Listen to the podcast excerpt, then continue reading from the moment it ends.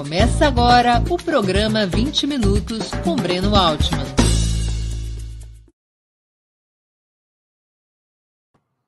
Bom dia. Hoje é 11 de novembro de 2022. Estamos dando início a mais uma edição do programa 20 Minutos. Há 17 anos era criado em Moscou o canal Russia Today, dedicado à difusão internacional de notícias russas e patrocinado pelo orçamento do Estado. A ideia era ter uma programação ininterrupta, de boa qualidade jornalística e primorosa produção. Começou com uma transmissão em inglês, mas logo virou multilingüe, incluindo o espanhol, a partir de 2009. Somente em 2014 passou a transmitir conteúdo em russo. As formas de transmissão eram muito variadas, mas rapidamente ganhou força no YouTube.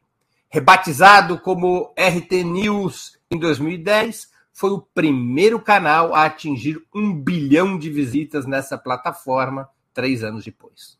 Ao longo do tempo, RT News mostrou-se capaz de concorrer em certos nichos e períodos com outras emissoras internacionais, como a CNN. Não demorou para a RT News ser classificada como um braço de Putin para desestabilizar governos e políticos alinhados com a democracia liberal. Sua edição em espanhol chegou a receber vários prêmios na América Latina, antes de começar a ser combatida pelos meios de comunicação e porta-vozes mais conservadores da região. Mas o sucesso veio mesmo entre os latino-americanos com um programa chamado Aí Les Va. Em português seria Aí Está apresentando um jornalismo apurado, misturado a um humor ácido, rapidamente caiu no gosto do público e passou a repercutir, a repercutir na vida política dos países hispano-falantes.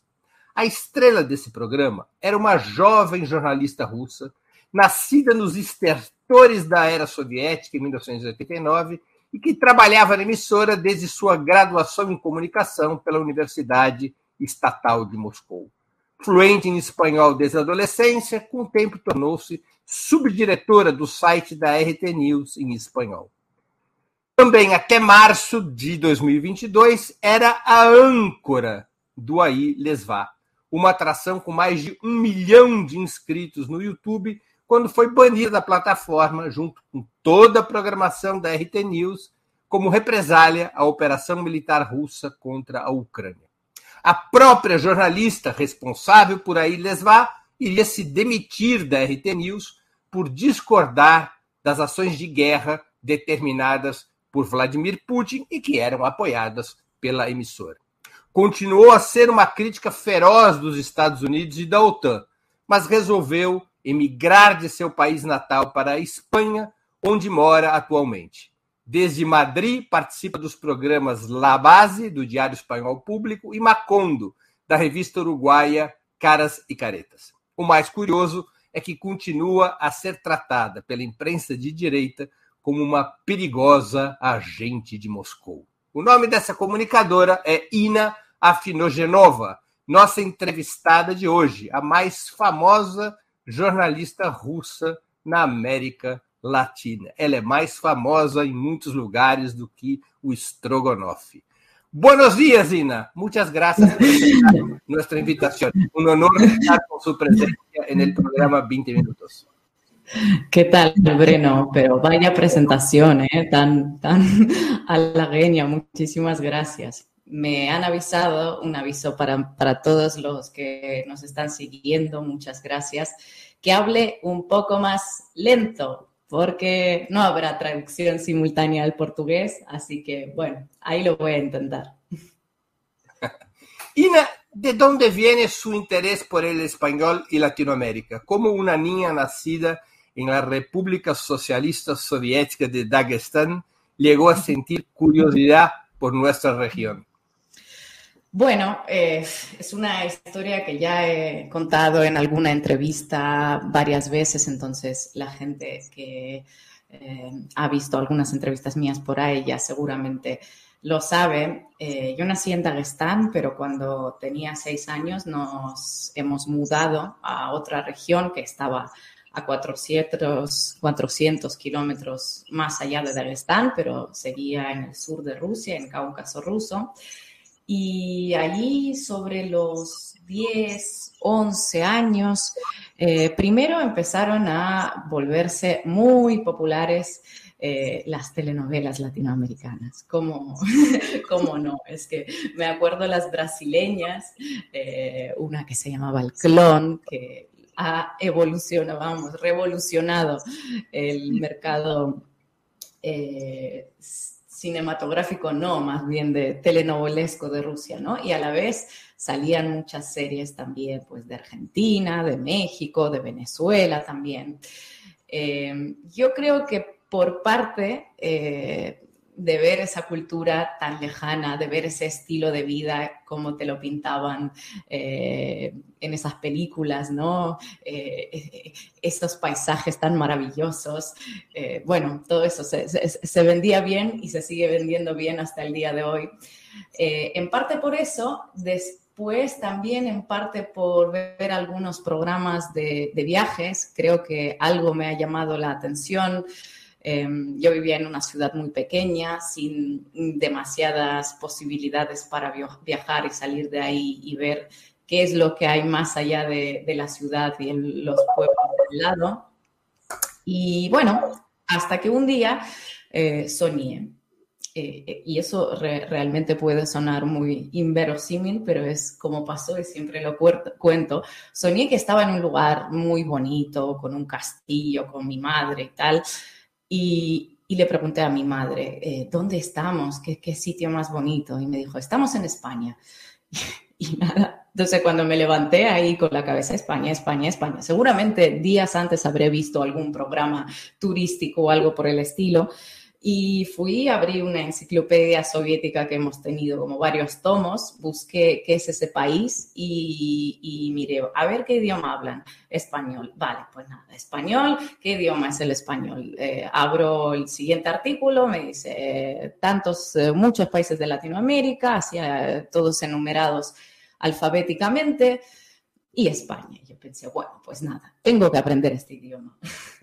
Como yo vivía en una ciudad muy pequeña, eh, primero empecé a pedir por correo unos eh, manuales de esos de autodidacta, ¿no?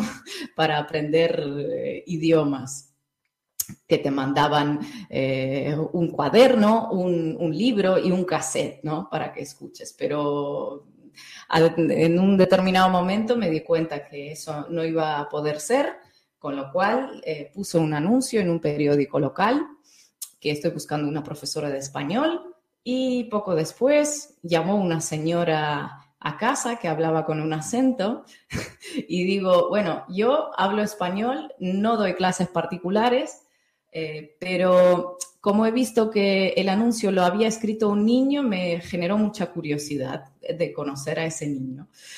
Y nada, y fuimos a su casa, a una señora que llevaba viviendo 40 años en, bueno, primero en la URSS y luego en la Rusia, era argentina, y, así me empezó a enseñar todo. Estuve como cinco años tomando clases, luego me fui a Moscú, entré en la universidad y ahí ya empezó, salieron las posibilidades para viajar, conocer el mundo y practicar el español. El portugués es un asunto pendiente que también siempre quería aprender y en algún momento incluso he tomado clases, pero no sé si me ha faltado ahí, bueno, evidentemente, ¿no? Me, me ha faltado ponerle, echarle tiempo. Y es una, una cosa que, que, todavía estoy siempre pensando que, bueno, necesito buscarme un profesor de portugués también. No te oigo, Breno. Estás muteado. Vamos, vamos a, a buscar un profesor para ti, un buen profesor para que la próxima entrevista ya pueda hacerla en portugués. Ina asiste en 1989, cuando la Unión Soviética estaba a punto de desaparecer y te convertiste en una persona adulta cuando Vladimir Putin llegó al poder. Entre un punto y otro, su país vivió la era de restauración capitalista liderada por Boris Yeltsin. ¿Cómo influyeron esos episodios en su formación? ¿Cuál es su identidad político-ideológica? eh, Mira, mi identidad política e ideológica, yo creo que la logré armar ya siendo bastante adulta porque eh, la década eh, postsoviética mm, ha sido muy complicada y, consistió básicamente en una revisión muy feroz de la historia de esos 70 años anteriores, ¿no? De destruir todo em, lo que se ha construido en ese momento, eh, dar por hecho que esto ha sido un fracaso y que a partir de ahora eh, lo único que, tenemos son los acuerdos con el FMI, eh, ayuda humanitaria de Estados Unidos, que ha habido años cuando a Rusia llegaba ayuda humanitaria de Estados Unidos, a, algo que había sido potencia, ¿no? a una potencia nuclear. entonces, en Rusia la gente, mm, por lo general, no se define ideológicamente por esa década de los 90, em, cuando se borró esa diferencia entre la derecha y, la izquierda. Tú no, entiendes, o sea, tú cuando te preguntaban por qué Rusia es un país de derechas, pero sigue siendo eh, amigo de países latinoamericanos ah, evidentemente progresistas, ¿no? Y pues es una pregunta que es muy difícil de responder, al menos en un momento dado ha sido muy difícil de responder para mí. Creo que, bueno, ahora está claro que em, los unen otras cosas, más allá de la herencia soviética, bueno, pues después es eh, la oposición, ¿no? Al imperio estadounidense, etcétera, etcétera, pero más allá de eso, em, Rusia es un país de derechas, yo me defino como una persona de izquierdas, progresista, y Em, ¿Cuál era la pregunta? Que ya, ya he perdido el hilo. No, eh, ¿cómo esos episodios de la restauración eh, de la herencia soviética, de la restauración, restauración capitalista con Yeltsin, todo eso que se ha pasado con su país. el capitalismo con, con, Yeltsin, yo sinceramente, ahora mucha gente eh, recuerda a Yeltsin como el presidente democráticamente elegido, el único presidente, que bueno, que eso es verdad que no se aferró al poder y se ha ido, pero se ha ido eh, poniendo, cimentando este régimen que, que, tenemos hoy, ¿no? Porque todo esto se ha construido con Yeltsin y cuando Yeltsin en los años 90 ordenó disparar a la muchedumbre que estaba reunida frente a la Casa Blanca, eh, no hubo ningún problema con Yeltsin en ese momento, ¿no? Eh, entonces, bueno, hablar eh, de esa década de Yeltsin, yo la recuerdo como un periodo para mi familia y para la aplastante mayoría de las familias, un periodo extremadamente pobre que no nos llegaba, bueno, apenas nos llegaba dinero para comer, mis abuelos llevaban meses sin cobrar jubilación, eh, devaluación brutal de rublo, unas eh, reformas de la teoría de la, terapia del shock, ¿no? que ha dejado a la gente eh, en bragas prácticamente, ingenieros que tenían que salir, no sé, a Turquía a comprar mercancía, traerla y revenderla en Rusia a ver si ganaban algo, destrucción absoluta de toda la industria eh, de la sanidad pública, de la educación pública em, que se había construido durante la Unión Soviética. Entonces, y bueno, y la guerra en Chechenia también, claro, porque eh, no hay que olvidarlo, ¿no? Bueno, la guerra en Chechenia ha habido dos campañas, la segunda eh, ya se llevó a cabo con Putin. Eh, pero no es un recuerdo bonito. Yo creo que mucha gente lo, tiene ese recuerdo y lo recuerda como con algo de, como algo positivo porque, porque creo que después de la desintegración de la Unión Soviética la gente todavía sentía que, bueno, ahora sí que vamos a construir una sociedad modélica, vamos a construir una democracia, esto como recién empieza. Pero si, si lo ves claramente, eh, ha sido una época muy, muy dura para la gran mayoría de la población, exceptuando a un puñado de oligarcas. ¿Cómo terminaste en RT News? ¿Fue una elección puramente profesional o consideró esa emisora como un espacio de disputa narrativa contra Estados Unidos y sus aliados, característica de su trabajo periodístico hasta el día de hoy? Mira, yo, eh, como te he dicho, que cuando me preguntaste sobre la ideología política, ¿no? De, qué pie cogió y todo eso, como te he dicho, que esto se forjó eh, cuando ya de adulta, cuando ya era adulta, igual lo de RT para mí era, no era ni decisión eh, profesional, ni era por oponerse a Estados Unidos de ninguna manera. Yo cuando entré en RT, yo tenía 20 años. Eh, yo había estado haciendo pasantía en una radio en Argentina y cuando volví me quedaba todavía un año para graduarme de la universidad y me enteré que habrían un canal eh, que eh, emitiría en español desde Rusia para Latinoamérica y para España, bueno, para el mundo, ¿no? En español. Y me pareció una oportunidad perfecta combinar por un lado, el español, que yo no quería olvidarlo y quería seguir eh, teniendo, bueno, pues practicándolo, etcétera, etcétera, y teniendo relación con Latinoamérica. Y por otro lado, era una posibilidad para, en mi opinión, en ese entonces, creía que iba a poder tener experiencia en periodismo. Eh, entonces, nada, mandé el currículum, entré, entré como redactora. Mm, yo, sinceramente, no estaba muy políticamente eh, preparada como te he dicho, eh, cosas de la educación pública rusa de los 90, cuando ciertas cosas no se tocaban, no se aprendían o directamente se revisaban, con lo cual a mí eh, la oposición a Estados Unidos la tenía como que no me parecía nada a lo que yo eligiera dedicarme. Eh, entonces, nada, entré como redactora, escribía notas eh, de todo tipo, noticias, hasta información eh, sobre accidentes, eh, sobre em, reuniones bilaterales o noticias virales sobre un osito que se perdió en el bosque, o sea, este tipo de cosas. Y así pasé un par de años. Eh, me ayudó mucho a elevar el nivel de español, porque al final una cosa es eh, cuando lo hablas eh, de cualquier tema y otra cuando tengas que escribir sobre algo que está pasando. conocí a un montón de gente, muchos ex compañeros con los que todavía mantengo comunicación. Y después empecé, creo que por trabajadora, porque al fin y al cabo, bueno, podía desconocer muchas cosas, pero eh, trabajo mucho, esa es la particularidad que tengo.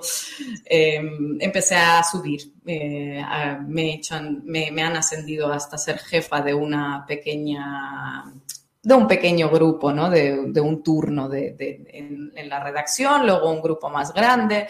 Eh, luego un grupo todavía más grande y luego llegué a la subdirectora de la web, que tampoco es que fuese un cargo eh, súper importante dentro de RT porque, bueno, estamos hablando del canal en español y estamos hablando de la página web dentro del canal en español, que es una estructura como un departamentito dentro.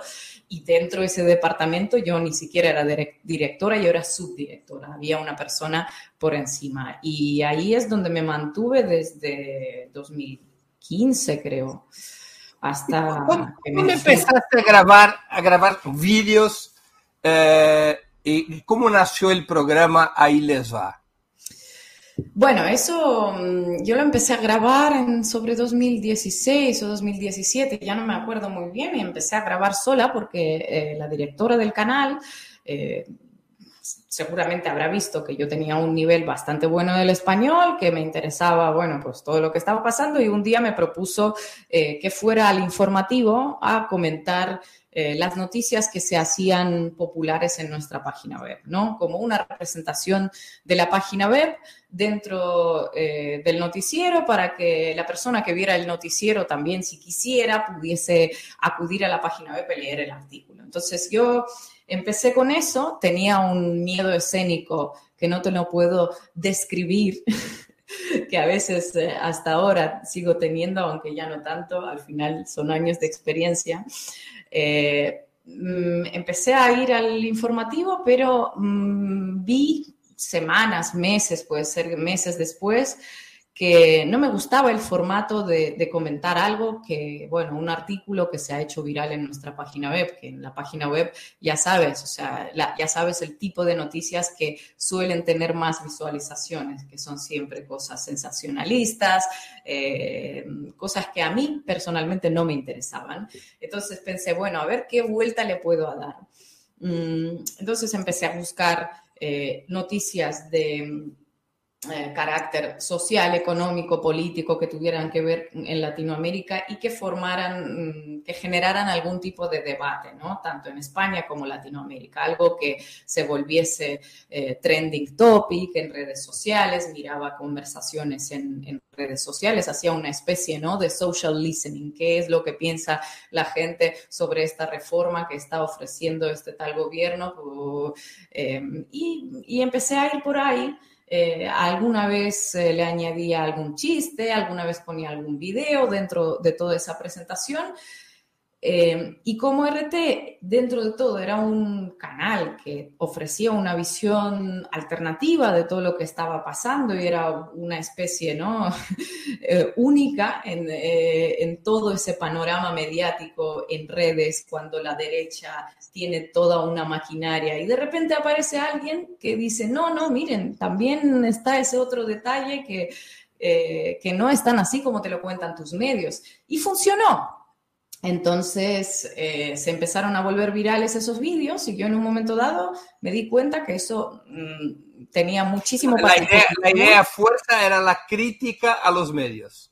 A lo que o sea, era unir un poco, ¿no? Era un, poco unir las, las, dos patas. Primero, la información pura y dura. Se está informando tal cosa y los medios cuentan esta otra. Vamos a ver... Eh, qué es lo que pasa de verdad, vamos a intentar verlo desde aquí, que tampoco pretendía dar como la versión, la única correcta. Y vamos a ver qué te cuentan los medios y, bueno, y por qué te lo cuentan de esta manera, ¿no? Em, entonces, eh, en un momento dado, entendí que, eso tenía mucho tirón y que, se podía hacer todavía más trabajo y hacerlo eh, con mucha más chispa. Y yo seguía desde hacía meses en ese momento una cuenta en Twitter que a mí me parecía eh, muy graciosa y, y, se notaba que la persona que estaba detrás seguía mucho la actualidad política y sobre todo todo lo que tenía que ver con Rusia, porque eso fue la época cuando a Rusia la empezaron a meter en todos esos procesos de injerencia con calzador, que organizaron elecciones por doquier, etcétera, etcétera. Entonces, em, era un buen momento para desmentir esas cosas, ¿no? Eh, y contacté con esa persona Mm, hablamos con él, eh, resultó ser el compañero con el que luego armamos a va Mirko. Eh, hablamos con él, eh, gestioné dentro del canal todo para que lo pudiesen contratar. él estaba en ese momento en Venezuela y em, en pocos meses él también se animó a sumarse al proyecto y en pocos meses llegaba con su familia a Moscú y ahí es cuando empezamos ya a pulir todo, pulir el formato. Eh, y yo creo que llevamos, ahora ya no, no, lo recuerdo, pero llevamos más de un año sin ahí les va, sin ponerle el nombre a lo que hacíamos, simplemente haciendo vídeos. Y, en un momento dado, cuando se ha hecho tan grande y se volvía tan viral todo, pues se decidió eh, primero, separarlo del canal de YouTube de RT, porque RT era un canal enorme que subía una cantidad descomunal de vídeos, porque tenía programas informativos, entrevistas, etcétera, etcétera.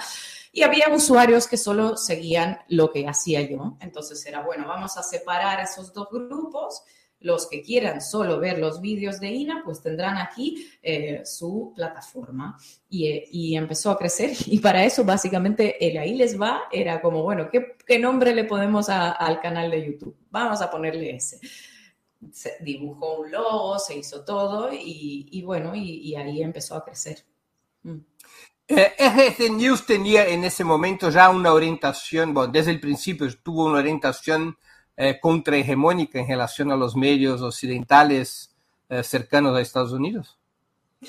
Eh, yo creo que sí. Yo creo que sí, yo creo que eso empezó a armarse desde la guerra en Georgia en 2008 eh, desde el canal en inglés, el canal en español todavía no existía, pero cuando se vio un desequilibrio en la cobertura eh, y una falta de, la voz rusa, bueno, la, más o menos como, como es ahora, ¿no? Yo no, no, puedo hablar por Latinoamérica porque ahí RT no está censurado, pero en Europa, por ejemplo, incluso si quisieras acudir eh, a RT en español, en inglés, en lo que sea, lo tienes complicadísimo lo tienes complicadísimo. Tarda en abrirse muchísimo la página en el navegador, en Telegram lo tienes bloqueado, en Twitter te saltan 18.000 anuncios de que cuidado, cuidado, cuidado, que esto es de Rusia, cuidado, te van a mentir y todo ese tipo de cosas. Y, bueno, es un poco, eh, ahora se ha hecho forzado, pero en 2008 directamente no existía ninguna visión desde Rusia. Entonces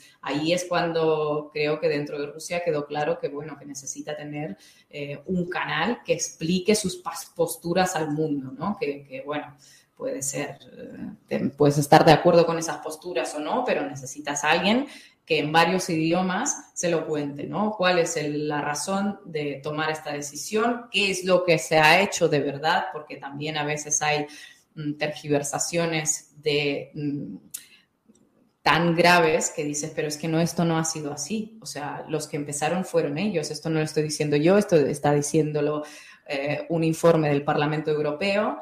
Eh, pero seguimos repitiendo que la guerra esa la inició Rusia. Bueno, eh, eso es la de 2008, ¿eh? aclaro, que no estoy hablando de la, de la guerra que está... Claro, de, de, alguna manera RT News en español eh, era un reflejo del acercamiento que empieza a tener Putin con los gobiernos progresistas de Latinoamérica.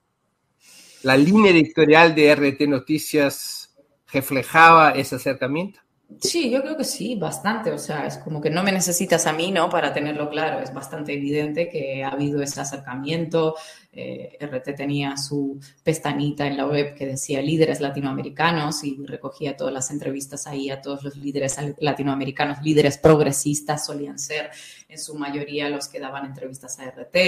Eh, se ha intentado, lo bueno que ha hecho RT es eh, pues darle voz a ciertas comunidades dentro de Latinoamérica que no solían tener voz. Eso, está, eso es un trabajo muy bueno, ha pasado mucha gente muy valiosa por RT que ha logrado hacer trabajos que en otros medios a lo mejor no tendrían cabida y en RT sí podían tenerla y los recursos que te daban también. Yo, por ejemplo, yo creo que el programa Ahí les va, eh, no sé si podría existir en, en otra plataforma, eh, porque para hacer un programa de esa calidad necesitas tener muchísimo recurso, alguien te lo tiene que dar, pero muchísimos recursos lo tienen medios que suelen ser de derecha. Entonces, en un medio de derecha probablemente no vas a poder lanzar el mensaje que lanzabas desde ahí les va. Entonces, a mí me parecía que era una, pues, un pilar importante para mantener o intentar llegar a un equilibrio, porque equilibrio nunca va a haber. Con un solo DRT o un solo CGTN no vas a hacer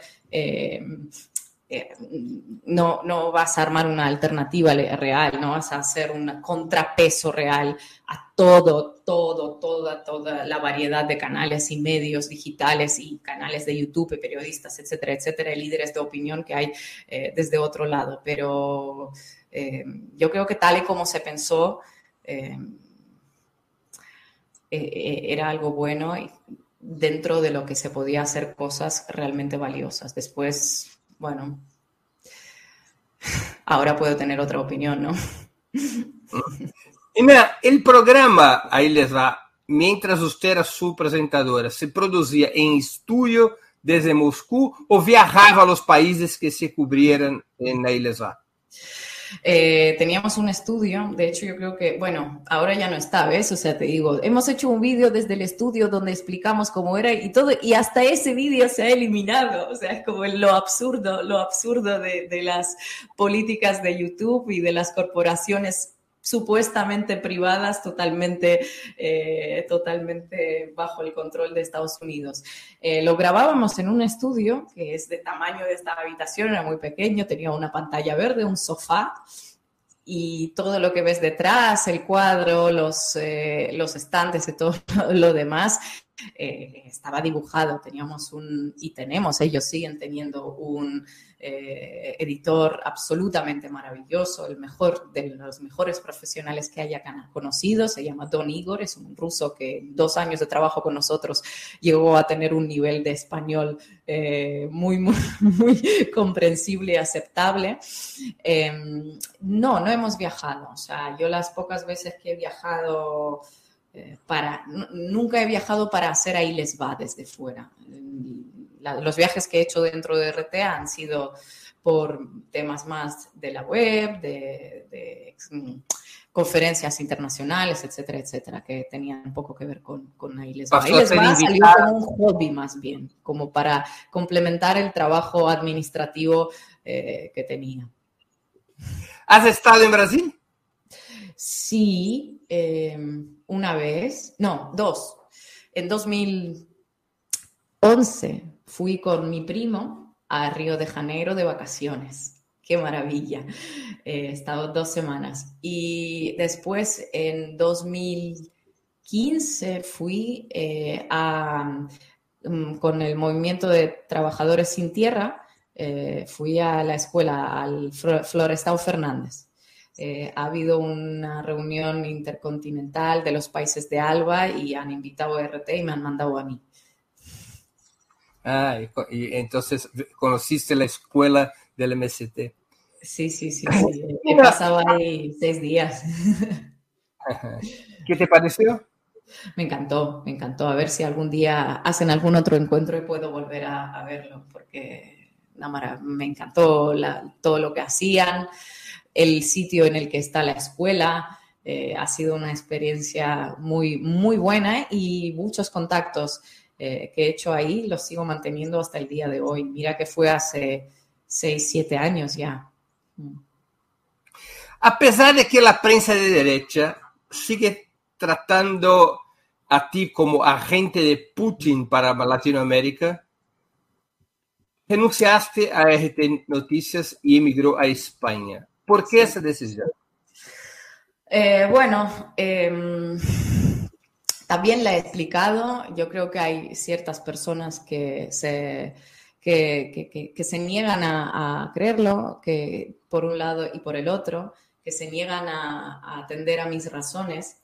Eh, básicamente porque yo considero que esta guerra es muy mala para Rusia, yo creo que esta guerra la está debilitando y, las consecuencias todavía las desconocemos. Eh, las razones que se han dado a nivel oficial em, se está comprobando que, no se las creen ni ellos mismos ya a estas alturas, entre otras cosas el tema de la desnazificación, desmilitarización. Ucrania ahora está más militarizada eh, que el 23 de febrero, por decirlo de alguna manera, con toda la cantidad de armamento que se les ha enviado.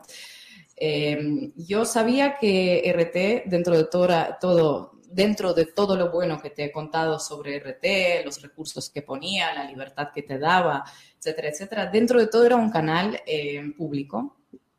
Eh, un canal público en un país que estaba entrando en guerra, aunque en Rusia oficialmente no, no se reconoce esto como guerra, eh, pero hay toda una serie de leyes que, impiden ejercer el periodismo libremente en Rusia. Porque el otro día, bueno, ahora te lo, te lo cuento, un paréntesis que voy a abrir y cerrar, pero luego retomaré esto.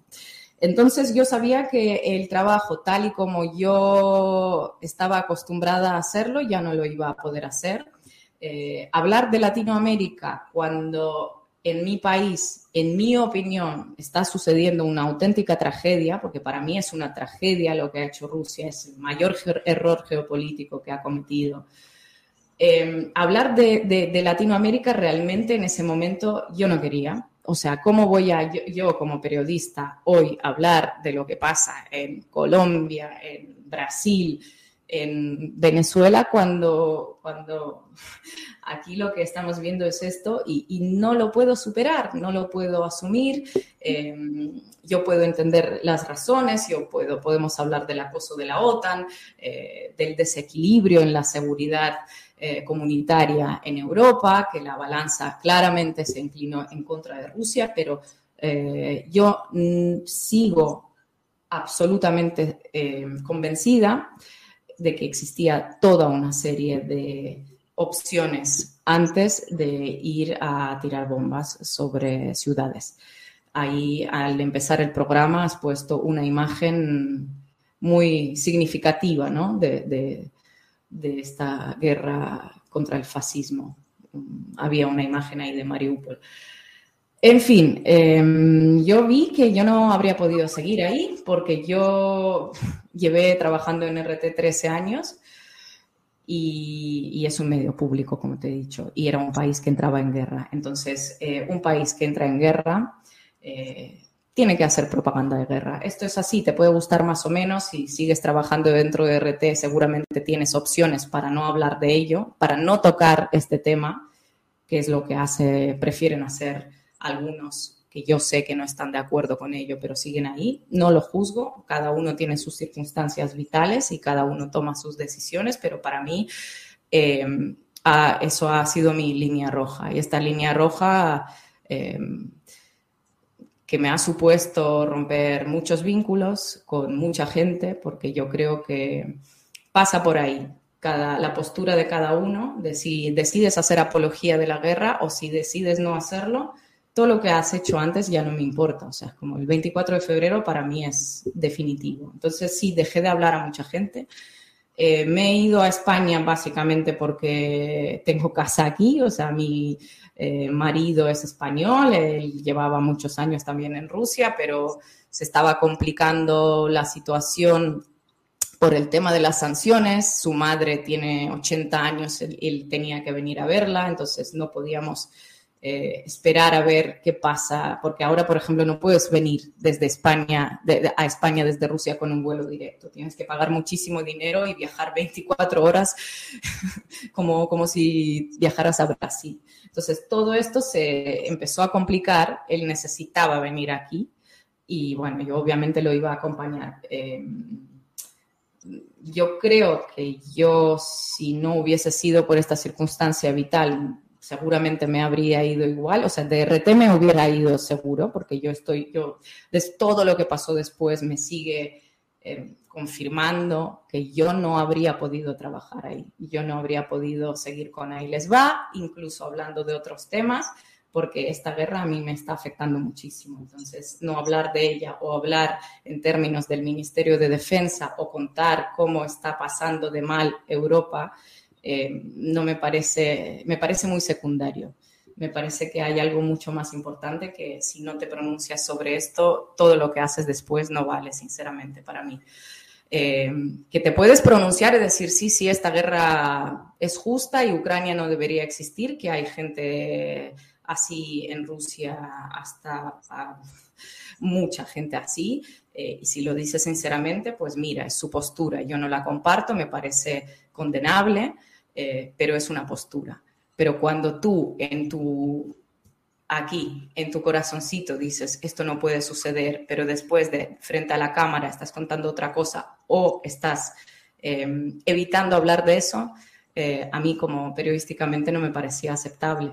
Entonces, nada, eh, he dejado todo, he venido a España, que es donde tenía donde vivir, y ya, y estoy aquí. Antes de continuarmos, eu queria pedir que vocês contribuam financeiramente com a Opera Mundi. Há seis formas de fazê-lo. A primeira é assinatura solidária em nosso site, operamundi.com.br barra apoio. A segunda é se tornando membro pagante em nosso canal no YouTube, basta clicar em Seja Membro e escolher um valor no nosso cardápio de opções. A terceira é contribuindo agora mesmo com o Super Chat. A quarta, nos enviando um super sticker. A quinta é através da ferramenta Valeu, valeu demais quando assistirem aos nossos programas gravados. E a sexta é através do Pix. Nossa chave no Pix é apoia.operamundi.com.br. Eu vou repetir. Nossa chave no Pix é apoia.operamundi.com.br. Além dessas seis formas de contribuição, lembre-se sempre de dar like, de clicar no sininho e de compartilhar nossos programas com seus amigos e nos seus grupos. Quem ainda não estiver inscrito em nosso canal, essa é a hora de fazê-lo. A mais eficaz de todas as armas contra as fake news é o jornalismo de qualidade. Apenas o jornalismo de qualidade coloca a verdade acima de tudo. E esse jornalismo que a Opera Mundi busca oferecer todos os dias depende da sua contribuição, do seu engajamento, do seu bolso. A Opera Mundi não é uma igreja, mas depende do dízimo dos seus espectadores e leitores para se sustentar e para seguir adiante, oferecendo, por exemplo, entrevistas como a de hoje com a nossa Ina Afine, Afinegenova. Afinogénova, se diria. Qual é a pronúncia, qual é a pronunciação correta? Afinogénova. Afinogénova. Afinogénova. Uh -huh. Ina Afinogénova. Sí. Muy bien. Ina, voy al tema. Ya lo abordaste un poco, pero quería una definición más clara de su opinión. ¿Es la operación militar Rusia contra Ucrania una agresión imperialista, como describen los enemigos de Putin, o una guerra defensiva antiimperialista, como pretende el Kremlin? Eh, yo diría, sí, que, no es una operación especial militar, sino que es una guerra. Eh, tal cual, y desde el día uno ha sido una guerra. Eh, y no, no es defensiva, es una, es una guerra ofensiva con todo lo que te puedes imaginar. Eh, una guerra que dentro de Rusia y fuera sus élites intentan vender como si fuera eh, como si fuera la guerra mm, por la integridad de Rusia y por la salvación de Rusia, pero es una guerra por, por la salvación de esas élites. Eh, yo no sé si, o sea, no sé si definirlo como una agresión imperialista. Ahí tengo mis dudas. Eh, seguramente eh, si me planteas esa dicotomía de si es una guerra defensora o es una guerra imperialista, me inclino más a lo segundo, que es si necesitamos desmantelar el Estado ucraniano, este Estado no debería existir a menos que sea Novorossia dentro de Rusia. Eh, bueno, ¿cómo se define eso? Eso no es eh, una guerra defensiva, en mi opinión. Eh, en todo caso, te diría que yo tampoco puedo hablar mucho como ciudadana de Rusia y ahí voy a volver a abrir ese paréntesis que, cerré hace unos minutos. Hace tres días eh, se produjo una retirada rusa de la zona de la ciudad de Gerson, que era la única ciudad que era como capital de una región que han logrado ocupar. y hasta han celebrado ahí un referéndum de lo que RT llama reintegración, pero bueno, es un referéndum de anexión y han reconocido esto parte de Rusia. Eh, y cuando se retiraron, salió un presentador de, una televisión diciendo, eh, si yo ahora mismo digo que esta retirada está bien, entonces estoy cuestionando la integridad territorial de Rusia. Cuestionar la integridad territorial de Rusia por ley te supone unas penas de prisión. Si yo, como ciudadano ruso, eh, critico que se haya retirado el ejército de Gerson, estoy cuestionando las acciones de las Fuerzas Armadas. Las acciones de las Fuerzas Armadas, cuestionarlas también supone penas de prisión. No podemos ni, ni aplaudir esa retirada ni criticarla porque de las dos maneras nos supone penas de prisión. Eso hablando sobre la libertad de expresión que existe ahora mismo dentro de Rusia eh, y las posibilidades que tienes a la hora de hablar. Cada vez que yo abro la boca sobre esta guerra, eh, pues me juego que vayan a tocar la puerta de mi casa eh, o que me vayan a abrir un artículo, una, un caso administrativo o penal por o cuestionar la integridad territorial o cuestionar las acciones de las Fuerzas Armadas, con lo cual me estoy jugando aquí eh, no poder volver ahí, por ejemplo. Eh, difícil decir qué es esta operación especial militar. Lo que te diría es que no es una operación especial militar, por más que se empeñen a llamarla así. ¿Está a favor de las sanciones contra Rusia y del apoyo militar que Estados Unidos y Europa ofrecen a Ucrania? Vamos a separar lo de las sanciones contra Rusia. Yo como ciudadana rusa, desde luego, no puedo estar a favor eh, de esas sanciones. Eh, yo entiendo ese mecanismo, ¿no? ¿Por qué recurren a él? Porque es una potencia nuclear y no pueden tirar bombas sobre Moscú. Entonces, bueno, tenemos que aplastarla de alguna manera. Vamos a introducir sanciones. Desde luego, yo como ciudadana rusa no puedo estar a favor. Al igual que yo como ciudadana rusa no estoy a favor eh, de esta guerra, ¿no?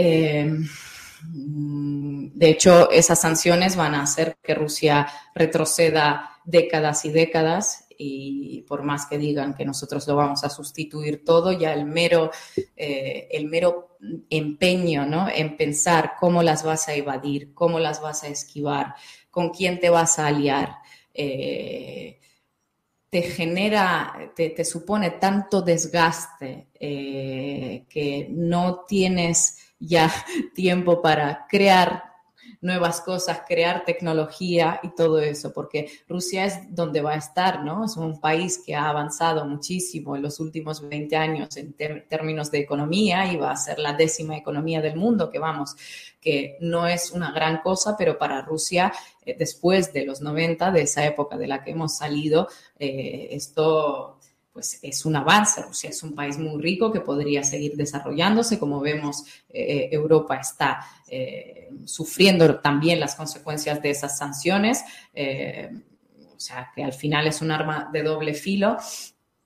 Y a mí me parece que el error, ese error de iniciar esa guerra, consistió también en parte por, se dio en parte por eh, infravalorar el tamaño de la respuesta europea. Yo creo que no han calculado bien eh, la respuesta que se iba a dar desde países occidentales a Rusia en tema de las sanciones, porque las sanciones, pese a toda la propaganda, sí están afectando, sí están afectando. Yo lo sé por los amigos, por mi propia madre, que cada vez es todo es muchísimo más caro. La inflación aquí en Europa, en España en particular, está al sobre 7%. En Rusia este año va a ser el doble, con lo cual eh, está todo muchísimo más caro. Es mucho más caro conseguir las cosas. Mucha gente ha perdido puestos de trabajo. La retirada de Sara, de McDonald's o de lo que sea, no es que no podamos comer hamburguesas o comprar en Sara o comprar lo que sea. Es pérdida de miles de puestos de trabajo. ¿Quién los va a reponer? ¿Cómo se va a reponer? Se está hablando solo de la guerra y no se habla de todo lo que pasa ahí dentro. Entonces, yo desde luego no puedo estar a favor de las sanciones. Eh, entiendo por qué se entiendo por qué se introducen, pero no puedo estar, estar, a favor y no puedo aplaudirlas y desde luego no puedo llamar a que se introduzcan más sanciones porque no va a caer el régimen por introducir las sanciones ni va a acabar la guerra por ello. Eh, segunda cuestión era el envío de armas em, a Ucrania.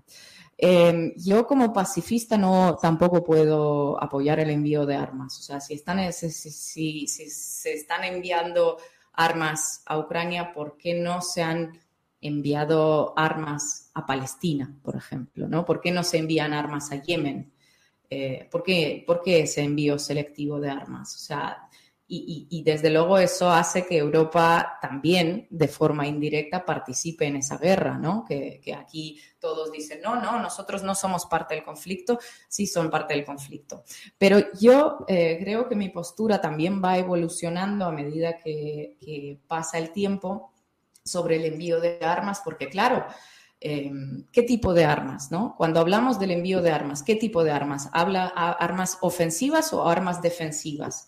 Eh, si, se trata de armas defensivas.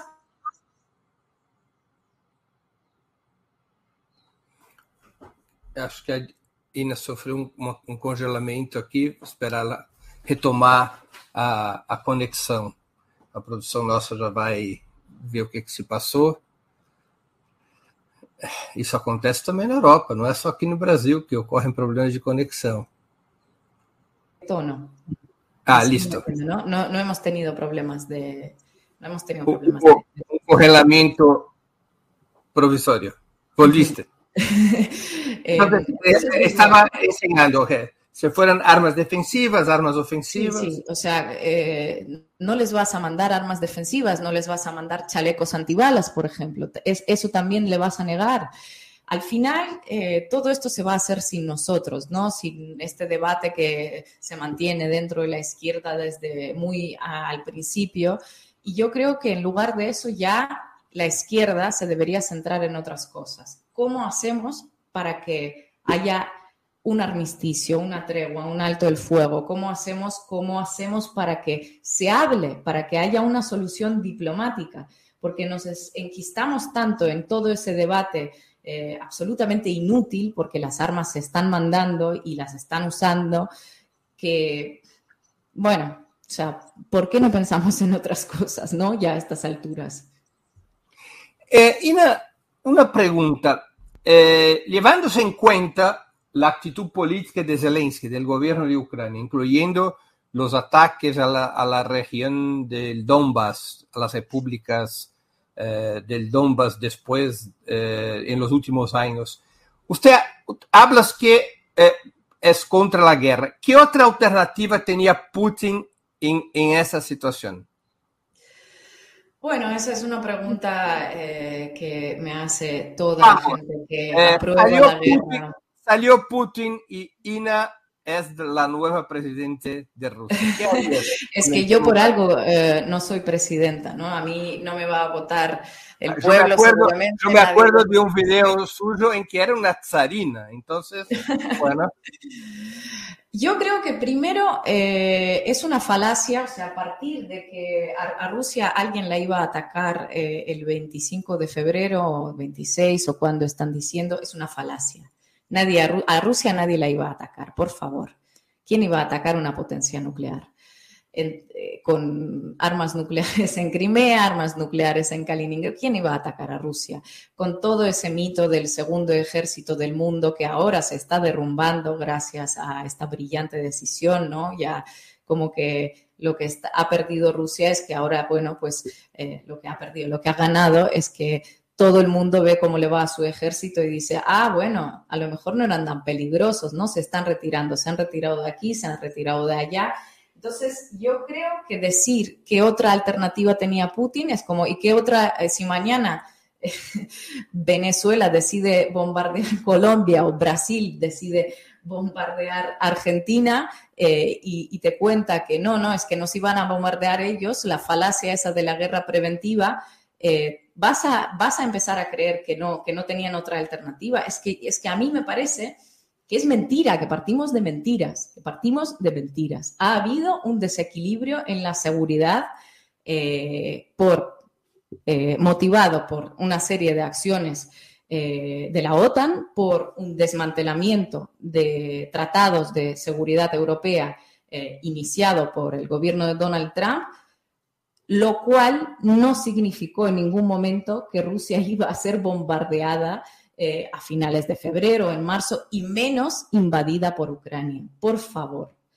Eh, entonces, la alternativa, siempre, si, se busca una alternativa, a mí me parece que primero en este mundo, eh, y con todo el poderío que se le atribuía a Rusia, si, si, pensamos que, iba a ser invadida meses después, las guerras híbridas, o sea, existen muchísimas, muchísimas cosas más allá de la diplomacia, ¿no? Digamos, partamos que con la diplomacia ya está, no están logrando nada.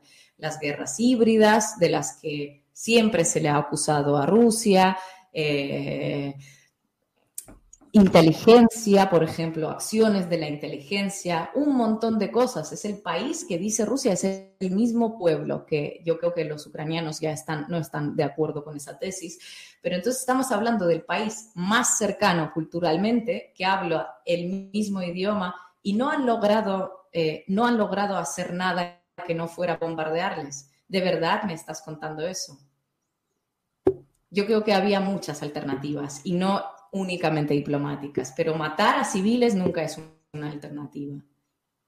Ina, eh, a los ojos de mucha gente de izquierda, especialmente en Latinoamérica, el hecho de que Putin sea hoy alguien que ergue su voz contra Estados Unidos lo hace uh, aparentar alguien de izquierda. Mucha gente lo cree que es un tipo de izquierda. Bueno, ¿quién es Putin a sus ojos? ¿Un hombre de izquierda o de derecha? Un hombre favorable al socialismo, al capitalismo a o a otra cosa. Y lo que es Rusia, un país capitalista, un país que vuelve a ser socialista. ¿Qué es Putin y lo que es Rusia? Mm, eh, aquí no hay eh, aquí no hay ni matices. Putin es un tipo de derecha y diría que ya a estas alturas estamos viendo un viraje de derecha a la ultraderecha más reaccionaria. Eh, no sé, miren sus discursos, miren a quién está citando, eh, recurre últimamente mucho a las citas de Iván Ilin, que era un fascista ruso, que ni siquiera la Segunda Guerra Mundial eh, le hizo cambiar demasiado sus postulados. Mantuvo, empezó a mantener el perfil bajo, pero nunca se retractó ¿no? de, su, de sus alabanzas al Tercer Reich y, a todo el sistema que, de, Hitler. Eh, se definen como patriotas, pero son ultranacionalistas y con, bueno, con un discurso muy peligroso. No es un tipo de izquierdas, no tiene nada que ver. Eh, en lo económico es neoliberal, eh, siempre lo ha sido. es reaccionario, es ultra religioso. en temas sociales persecución de la comunidad LGBT, no tiene ningún derecho y es más, está prohibida, antes estaba prohibida la propaganda gay entre menores, ahora han aprobado una ley que la prohíbe entre adultos, con lo cual eh, ir eh, cogidos de la mano, por ejemplo, por la calle, eh, siendo pareja del mismo sexo, va a ser ilegal y va a ser multado. Eh, Dios está en la Constitución, en la Constitución está escrito que eh, la familia es unión entre hombre y mujer. Mm, la Constitución se ha cambiado. Eh, hace dos años ha habido un referéndum en el que los que quisimos fuimos a votar. Pero, es pero, Putin es un antiimperialista, a pesar de ser un hombre. Y lo único, que lo único que lo une con con Latinoamérica y con esos gobiernos es esa postura anti-gringa, ¿no? anti, anti Estados Unidos. Eh, y aquí la pregunta que debería plantearse la izquierda latinoamericana es si vale apoyar eh, un imperialismo en contra del otro imperialismo, ¿no? Eh, si vale esa premisa del enemigo de mi enemigo es mi amigo y a favor de todo lo que sea destruir a Estados Unidos, reventarlo, eh, da igual lo que esto suponga para pueblos de terceros países. Es que yo eh, y mi conflicto con ciertos seguidores de Latinoamérica eh, conflicto que ellos se han inventado, ¿no? Para no apoyar esta postura mía, que es mía y es un asunto mío con mi país, no con el vuestro, no es con mi país. Eh, eh, viene de ahí porque, claro, yo lo veo como ciudadana de Rusia y yo lo veo y, y, yo, tal, este infierno en el que se está metiendo Rusia, no le veo ninguna salida.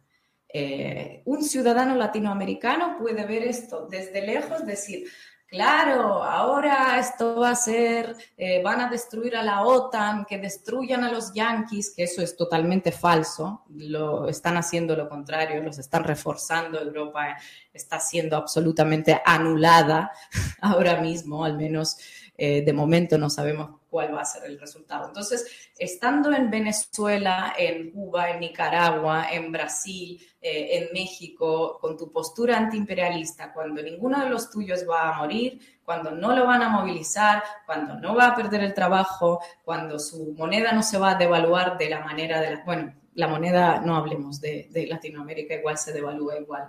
Eh, pero sobre todo, ¿no? Cuando ninguna, ningún familiar tuyo va a salir afectado de eso, me parece una postura que al menos se la deberían plantear. O sea, es muy fácil hacer análisis geopolíticos como si fuera, como si estuviéramos en, cine.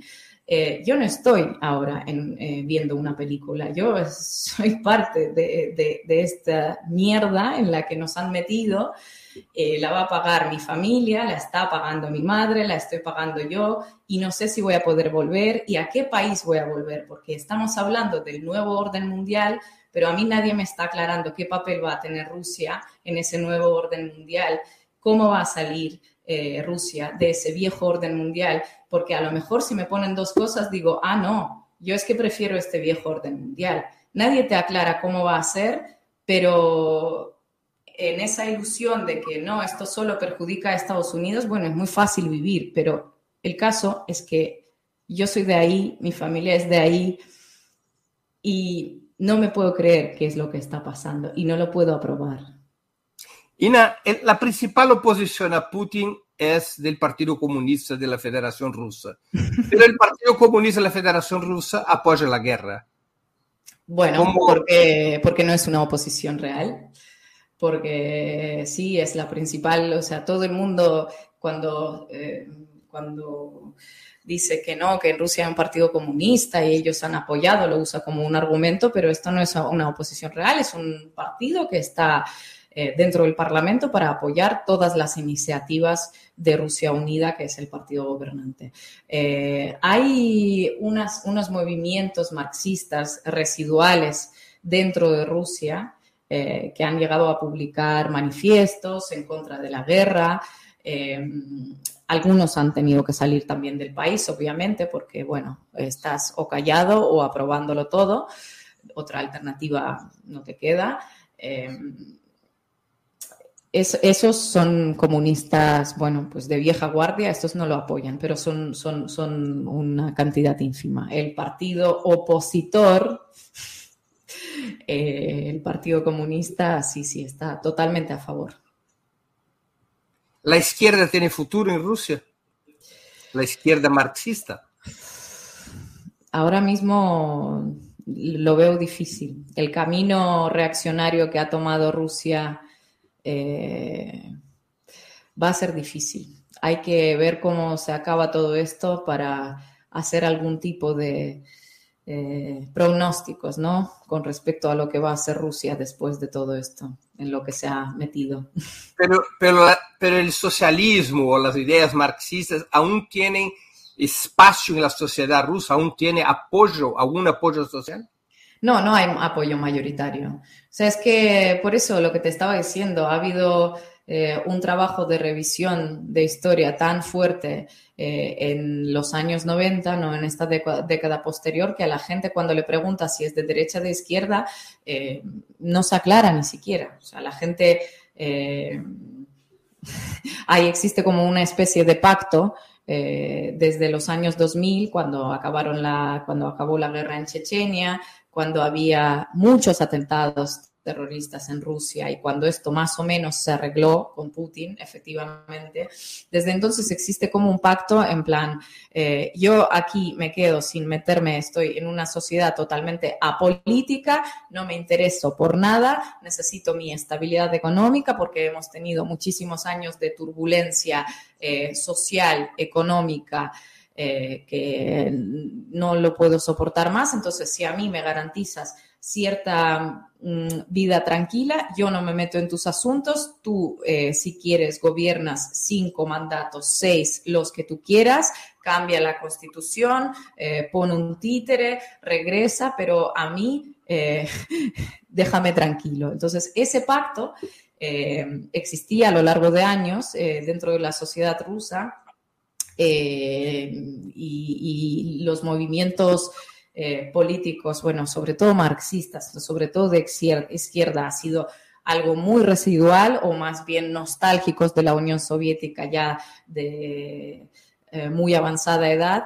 la oposición beligerante que ha surgido es una oposición de derecha neoliberal y diría yo que han salido de, marchas de rusos, marchas neonazis, que entonces es también bastante nacionalista, pero eh, si ves las cosas que están haciendo ahora, por ejemplo, eh, no entiendes a, quién es su amo, ¿no? Porque, porque, porque hacen todo para, para que Rusia siga... Eh, para que la sigan castigando, ¿no? Para que sigan castigando desde países occidentales al ciudadano de a pie. Entonces, eh, no lo ves como una alternativa real porque eh, colaboran con, ciertos sectores eh, atlantistas que, que tienen sus propios intereses y esos intereses no tienen nada que ver con los intereses del ciudadano ruso de a pie.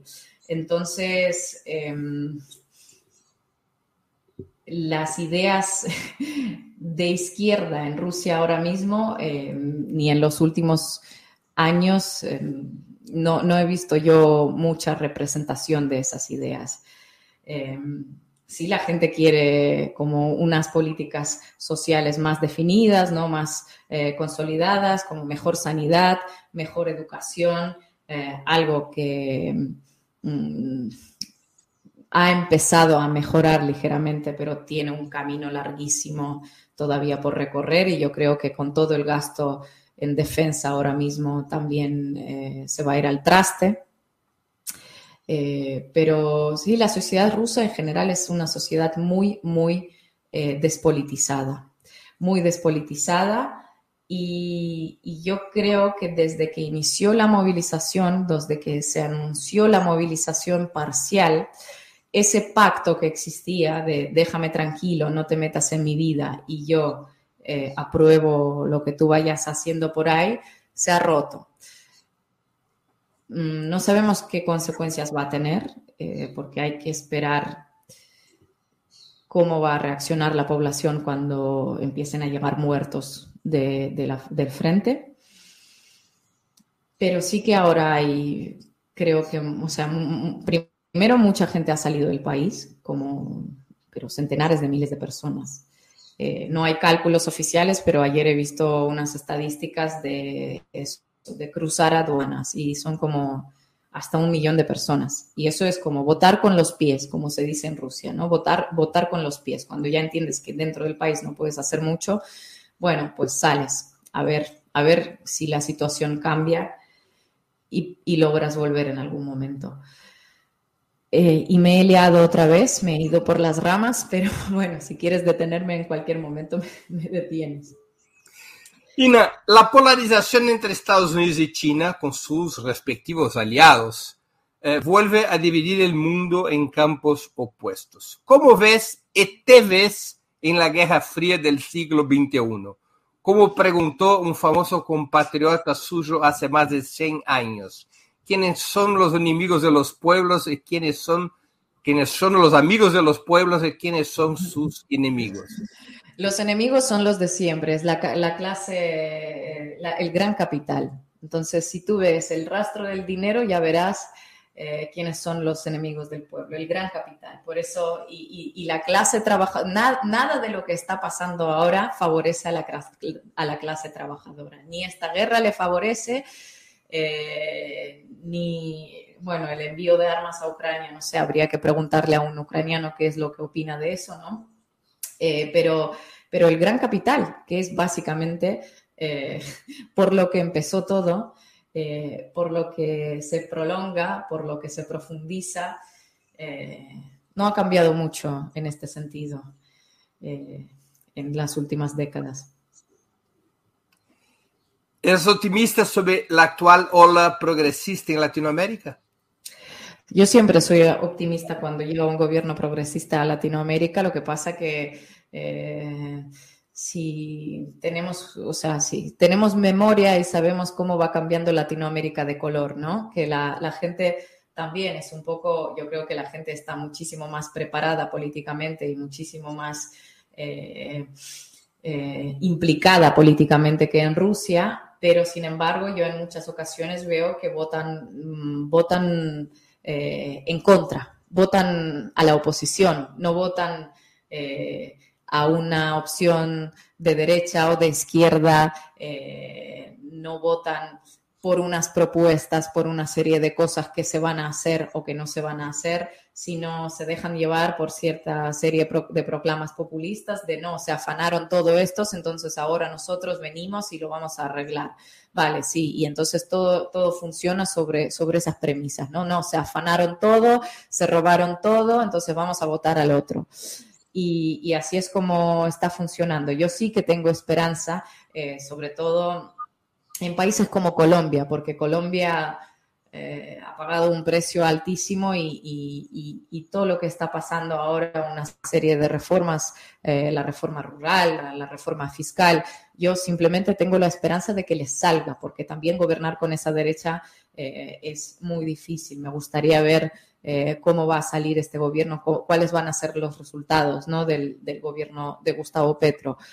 porque a mí me parece muy necesario su gobierno. Desde luego, Brasil eh, me, da muchísima esperanza porque eh, otros cuatro años más de este neofascismo eh, de lo más rancio, yo no sé mm, qué consecuencias podría tener esto para la región y para los propios brasileños, ya esto lo sabrán ustedes mejor que yo.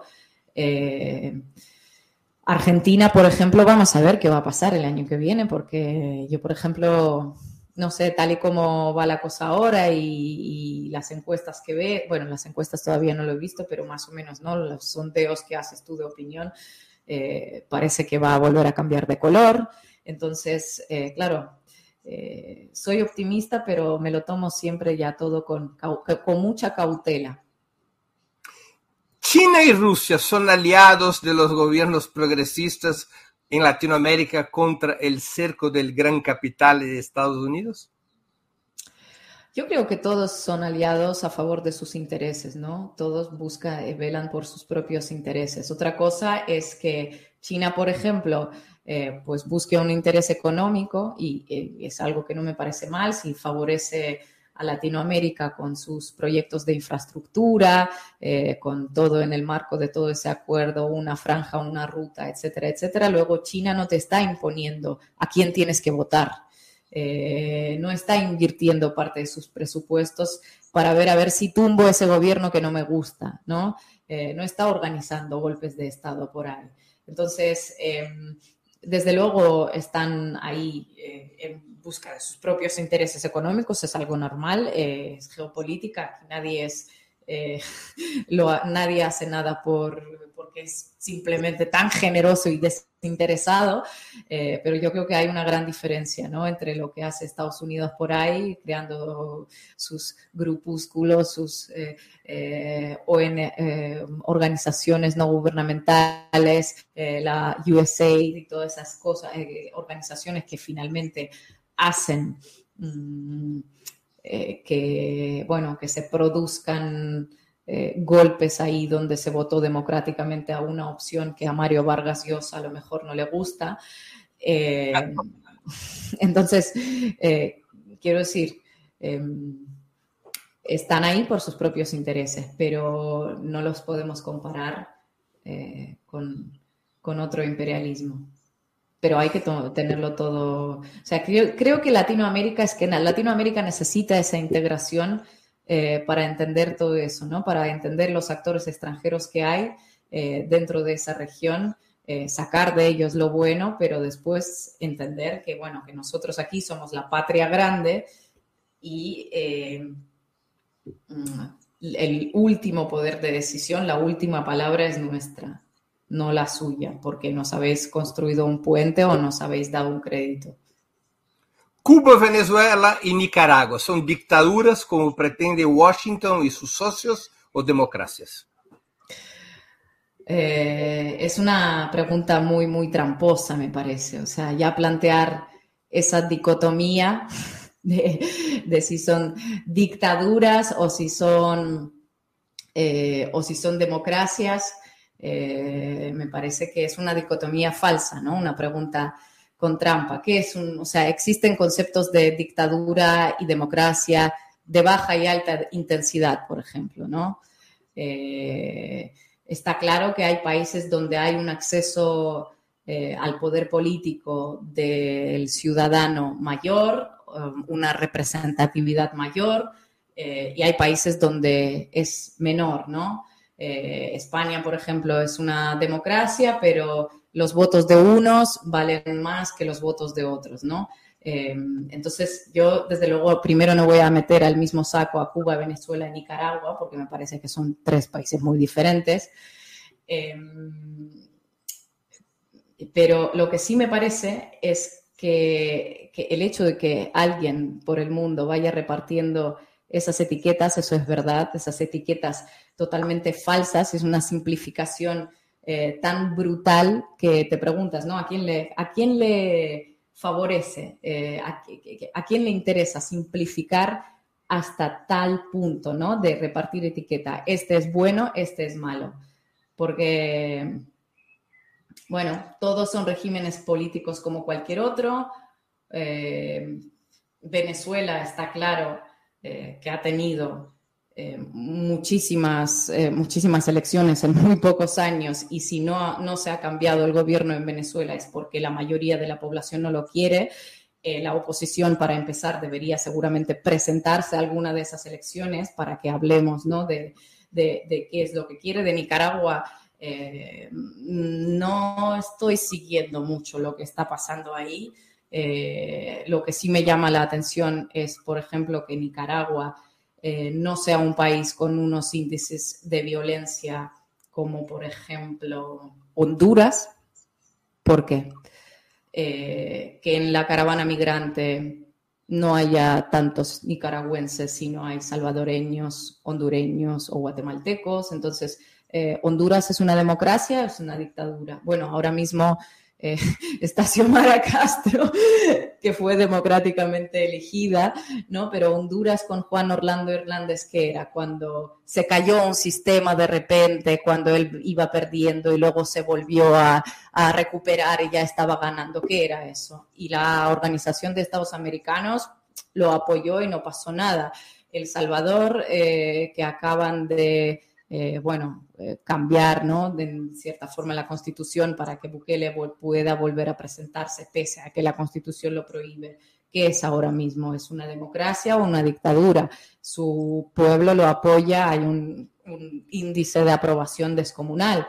Eh, entonces, me parece como muy, muy, muy, muy superficial llevarlo eh, a este nivel. ¿no? Eh, Venezuela hace dos años era una dictadura, pero hoy están juntándose con Maduro todos, eh, dándose abrazos. Hemos visto estos vídeos porque resulta que ahora la dictadura es Rusia, la hemos sancionado y necesitamos petróleo de Venezuela. Entonces, propongo que dejemos de usar esas etiquetas y jugar en ese campo. ¿Cuál es su opinión sobre la victoria electoral de Lula y el papel global que podría jugar el nuevo presidente brasileño? Eh, a mí me personalmente me, alegra mucho, es como un respiro, un soplo de agua, de aire fresco eh, yo creo que Brasil es un país eh, que debería estar entre, o sea, es una potencia, está claro, o sea, eh, y, debería estar más presente a nivel internacional y tiene un papel integrador y un poder para integrar a los países latinoamericanos para que Latinoamérica eh, tenga su voz a nivel internacional para que Latinoamérica pueda definir, pueda influir en ciertos procesos geopolíticos que están pasando, porque ahora está claro que China eh, en todo lo que está pasando se medio apartó, Estados Unidos tomó parte, Europa se autoeliminó y también medio tomó parte. Entonces, ¿qué es lo que nos queda? La única esperanza que tenemos los pacifistas es que Latinoamérica tome las riendas, se una y proponga una alternativa. Yo creo que la llegada de Lula en este sentido, al menos a mí me da una gran esperanza. Eh, que podría haber una alianza ¿no? con López Obrador, entre Lula, López Obrador, México, Brasil, dos países muy grandes, eh, potentes, eh, con unas economías potentes, con muchísimo capital humano. Eh, yo creo que sí, que, para el mundo es una buena noticia y, espero, espero que haga un cambio porque desde luego Brasil con Bolsonaro desapareció un poco ¿no? de, la palestra así eh, internacional. Sí, bueno, Brasil siguió dentro de las BRICS, pero mm, su papel, el papel que debería tener a nivel internacional, se difuminó un poco y yo creo que ahora es el momento para recuperarlo. Una, una última pregunta de contenido antes que empecemos nuestras despedidas, que la entrevista está llegando a su final. Eh, una pregunta, una curiosidad, de verdad. Hablas que Rusia es una sociedad despolitizada y que la izquierda en Rusia ha perdido mucho espacio. Pero seguir las encuestas, cuando pregunto a los rusos quiénes son sus, sus líderes políticos eh, preferidos, surgen tres nombres en la orden. Stalin, Putin y abajo Lenin. ¿Qué significa eso?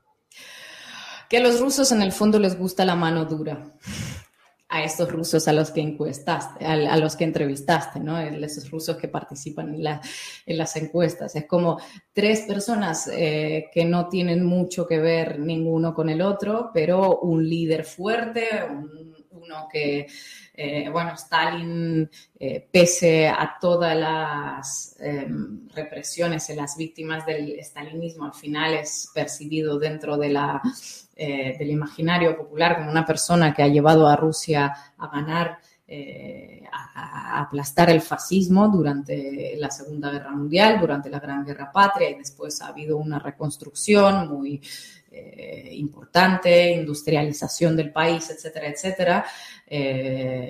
Putin también ha llegado en un momento de un absoluto desplome y con una serie de conflictos territoriales en el país y en unos años se ha logrado apaciguar. Es verdad que el contexto global también le favoreció, los precios de petróleo han subido muchísimo, no como con Yeltsin, por ejemplo.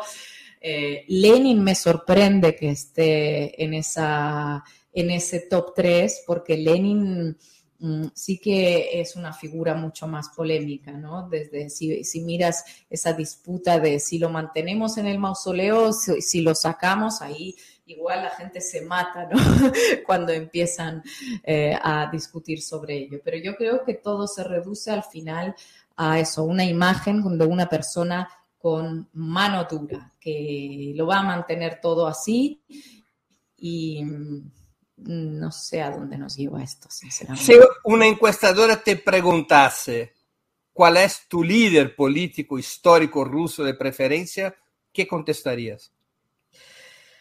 Eh, es muy difícil porque también es como es reducir todo mucho a, a, un personaje. Yo creo que, no sé, por ejemplo, eh, no, no, digo que ese sea mi líder, pero por ejemplo Khrushchev, ¿no? Nikita Khrushchev, el que llegó después de Stalin, el que desmitificó el culto a la personalidad de Stalin. Ha construido miles de metros cuadrados eh, de vivienda. Familias que vivían hacinadas en la comunalca, que es como el conventillo, ¿no? Se llamaba en Argentina, o sea, en una casa con dos habitaciones, una cocina, un baño para todos, igual 15 personas viviendo.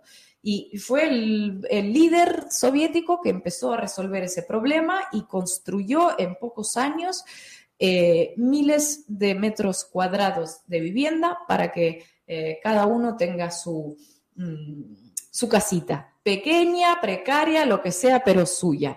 ¿Es, ¿Ese es buen líder o es mal líder? Em, Nikita Khrushchev, eh, la crisis del Caribe, por ejemplo cuando han cogido, han agarrado el teléfono y han hablado eh, con Washington. ¿Ese es buen líder o es mal líder? Entonces, claro, hay muchas preguntas ahí. Yo no, no tengo un nombre, eh, pero desde luego ninguno de esos tres, del top tres que, que está votando los rusos, lo nombraría como mi líder. Ina, estamos llegando al final de nuestra conversación y quería hacerte dos preguntas que siempre les hago a nuestros invitados e invitadas antes de despedirnos. La primera es qué libro le gustaría sugerir a nuestros, nuestra audiencia. Y la segunda, qué película o serie podrías recomendar a quienes nos acompañan. El libro fue de los últimos que he leído en ruso, que es un ensayo eh, de Benedikt Yerofeev que se llama Moscú Pitushki. Eh, es la lucidez de un alcohólico genial. Es una persona que eh, que está borracha y agarra un tren y va desde Moscú a Petushki, que es un pueblo en la región de Vladimir, y, todas las alucinaciones que ve, todo lo que está pensando, es este libro. Un poco una ida de bola, pero es, eh, lo recomiendo. Y la película, eh, lo he pensado porque últimamente no me da mucho tiempo para ver películas, pero siempre que en momentos así de mi vida, así con, un poquito más tiempo, siempre vuelvo a ver una que está de hecho en YouTube con subtítulos en español, que se llama El fascismo ordinario, de Mijail Rom. Eh, es una película que fue filmada en, eh, si no me equivoco, en 1965, y yo creo que cualquiera mm, a quien le interesa la historia contemporánea, todo lo que está pasando hoy, eh, puede ser revelador para que, bueno, para entender las diferencias, ¿no? Y para entender ciertas falacias y bueno, y para ver este trabajo espectacular eh, que es una obra de arte del cine soviético también. Muy bien. Ina, quería agradecerle mucho por su tiempo y por esa conversación tan esencial e interesante. Muchas gracias por aceptar nuestra invitación. Gracias a ustedes y espero que se haya entendido porque no logré hablar despacio, me parece. No, pero parece que la gente la comprende. No se olviden de colaborar con Opera Mundi, que ya sé yo que para medios pequeños alternativos es muy importante tu, la colaboración de usuario. Muchas gracias, Gina. Gracias. Y buena suerte. Y buena suerte a todos nosotros. Também agradeço a todos e todas que assistiram a esse programa, em especial aqueles e aquelas que puderam fazer contribuições financeiras ao nosso site e ao canal de Ópera Mundi no YouTube. Sem vocês, nosso trabalho não seria possível e não faria sentido. Um grande abraço a todos e a todas. Para assistir novamente esse programa e a outras edições dos programas 20 Minutos, se inscreva no canal do Ópera Mundi no YouTube. Curta e compartilhe nossos vídeos. Deixe seus comentários. O jornalismo de Ópera Mundi é mantido com o seu apoio. Faça uma assinatura solidária em www.operamundi.com.br. Com um pequeno valor mensal, você nos ajuda no desenvolvimento de um jornalismo independente e de qualidade. Obrigado pela audiência e até a próxima.